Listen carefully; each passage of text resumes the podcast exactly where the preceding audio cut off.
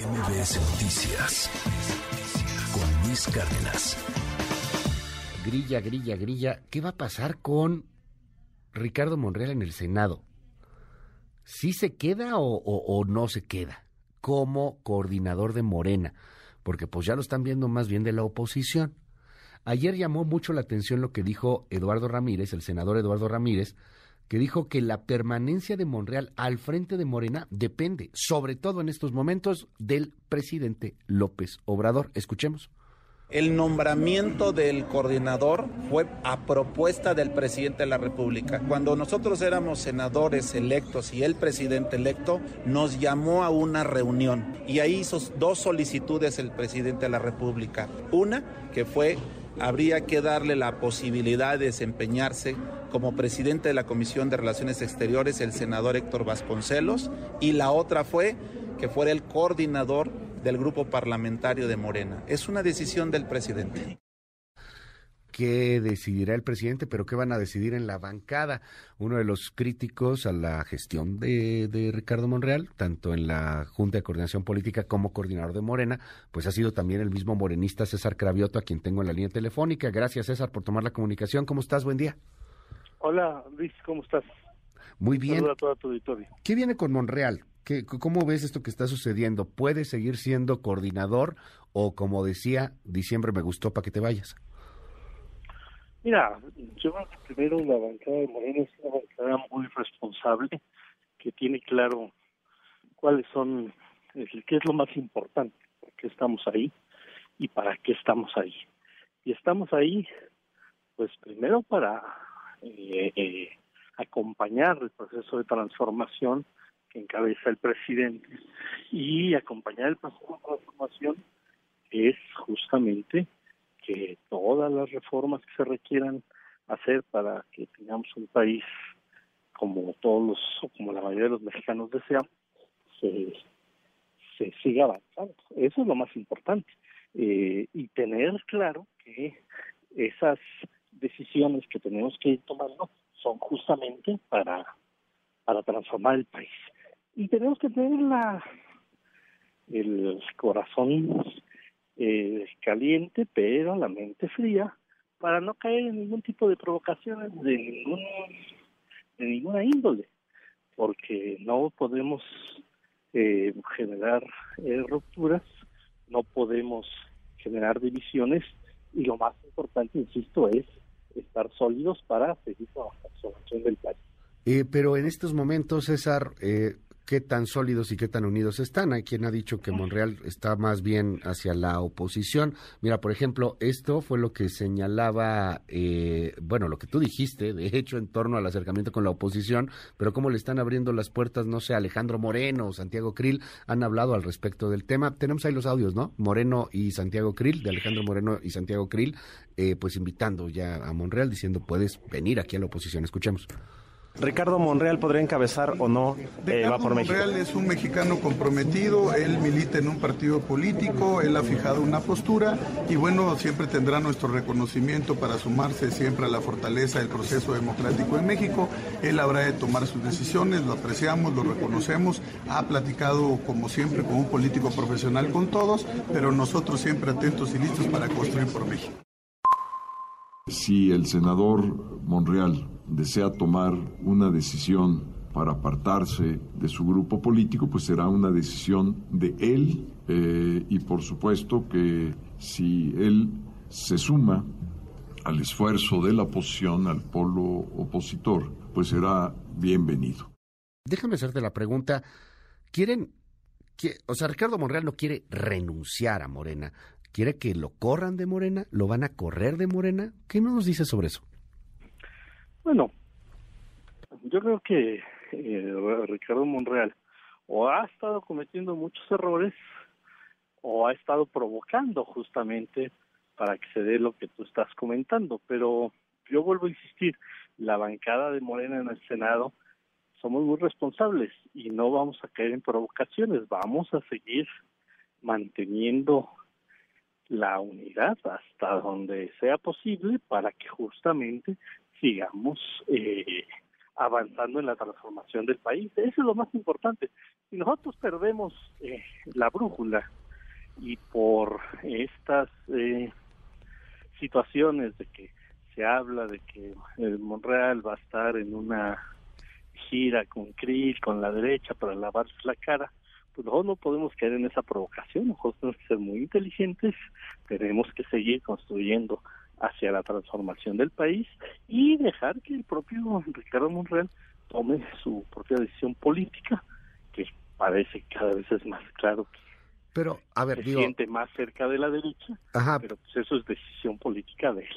pero, Pero las decisiones legislativas ya, van a seguir en torno a eh, fortalecer el proyecto de transformación del país. me dice César que tome su propia decisión. ¿Neta lo ves tomando el decisión? Pues, pues es que, digo, son, son políticos profesionales y, y, y tienen, tienen un colmillo que, que se arrastra duramente políticamente, ¿no? En la grilla, o sea, ¿a poco lo ves renunciando? Bueno, pues nosotros Digo. no nacimos ayer, ¿eh? Pues, o sea, por eso nosotros, nosotros Ajá. también tenemos claro este, cuál es nuestra función y cuál es nuestra responsabilidad.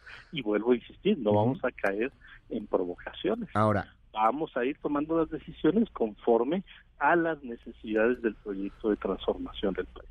miedo a una desbandada por este tema de la unidad, o sea, se va a Monreal y que se lleva la mitad de la bancada de Morena.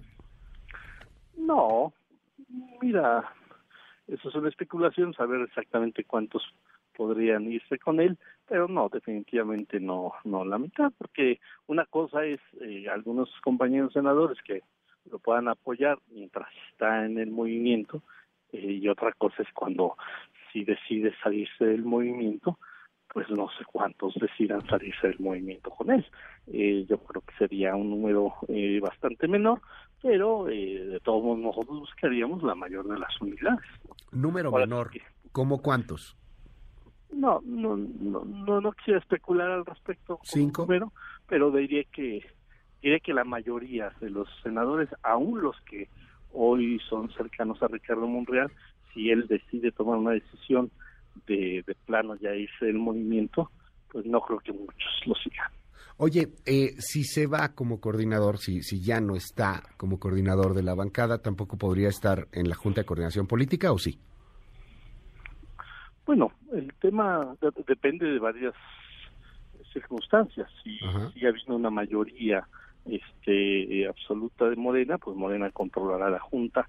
Si hay un, si ya no hay una mayoría absoluta de Morena, pues eh, se tiene que ser rotativa, aunque pues ya nada más nos quedan este 18 meses. eh, menos de dos años como como legisladores. Entonces, pues insisto, ahorita podría- podrían ser muchas especulaciones. Bueno, Yo lo que reforzaría es nosotros tenemos que estar con la ca- con la cabeza fría, nosotros tenemos que estar eh, seguir seguir apoyando el, el movimiento de transformación y no caer en provocaciones de la derecha. ¿te ves como coordinador? No, no, no, ahorita me veo como como un este como un senador que está apoyando la transformación del país. Pero, ¿no lo descartas? insisto, es que no podemos esta- especular sobre Ajá. lo que lo que va a pasar. Vamos a ver primero este eh, cuáles son las tareas principales. Ahorita viene la reforma electoral, ya sea la constitucional o el plan B, y tenemos que ir sacar esa tarea y después vamos a ir vamos a ir bien. Pues el plan B ya se va hasta abril, ¿no? Pues eh, vamos a ver, vamos a ver este eh, pues no, ayer ayer Nacho Mier dijo que que, que no, que hubo ahí una mala información del periódico Reforma. Este, tenemos que ver primero que se vote la constitucional y si no, eh, cuáles son los tiempos del plan B.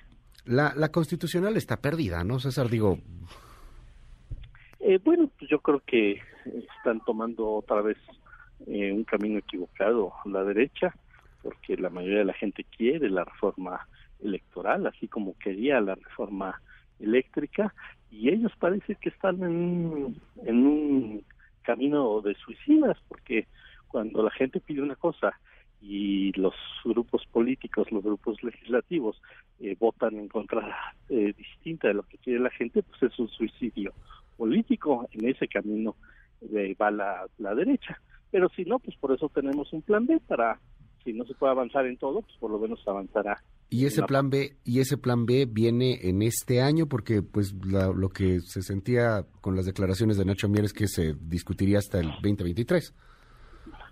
Eh, lo que pasa es que insisto, este él él mismo ayer salió a decir que no, que no que él no había dicho que hasta el 23, que en el 23 estaba el proceso para renovar a los consejeros del INE, eh, pero vamos a ver qué tanto se puede avanzar este año y si no, pues lo importante es que mejore la democracia en este país y que tengamos una democracia que le cueste menos a los mexicanos.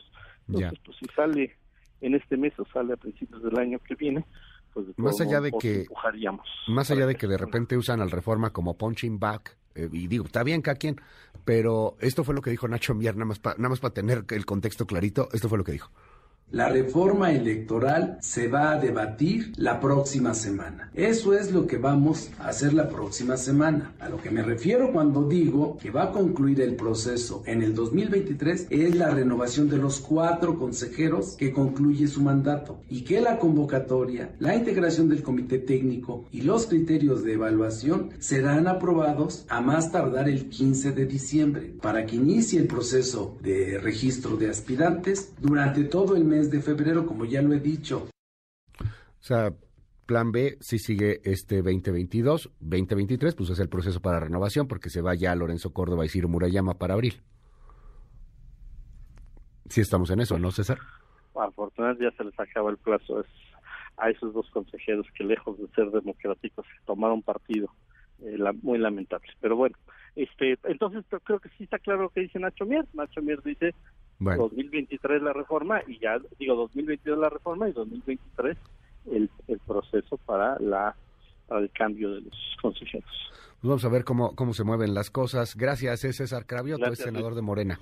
Gracias. saludos. MBS Noticias con Luis Cárdenas.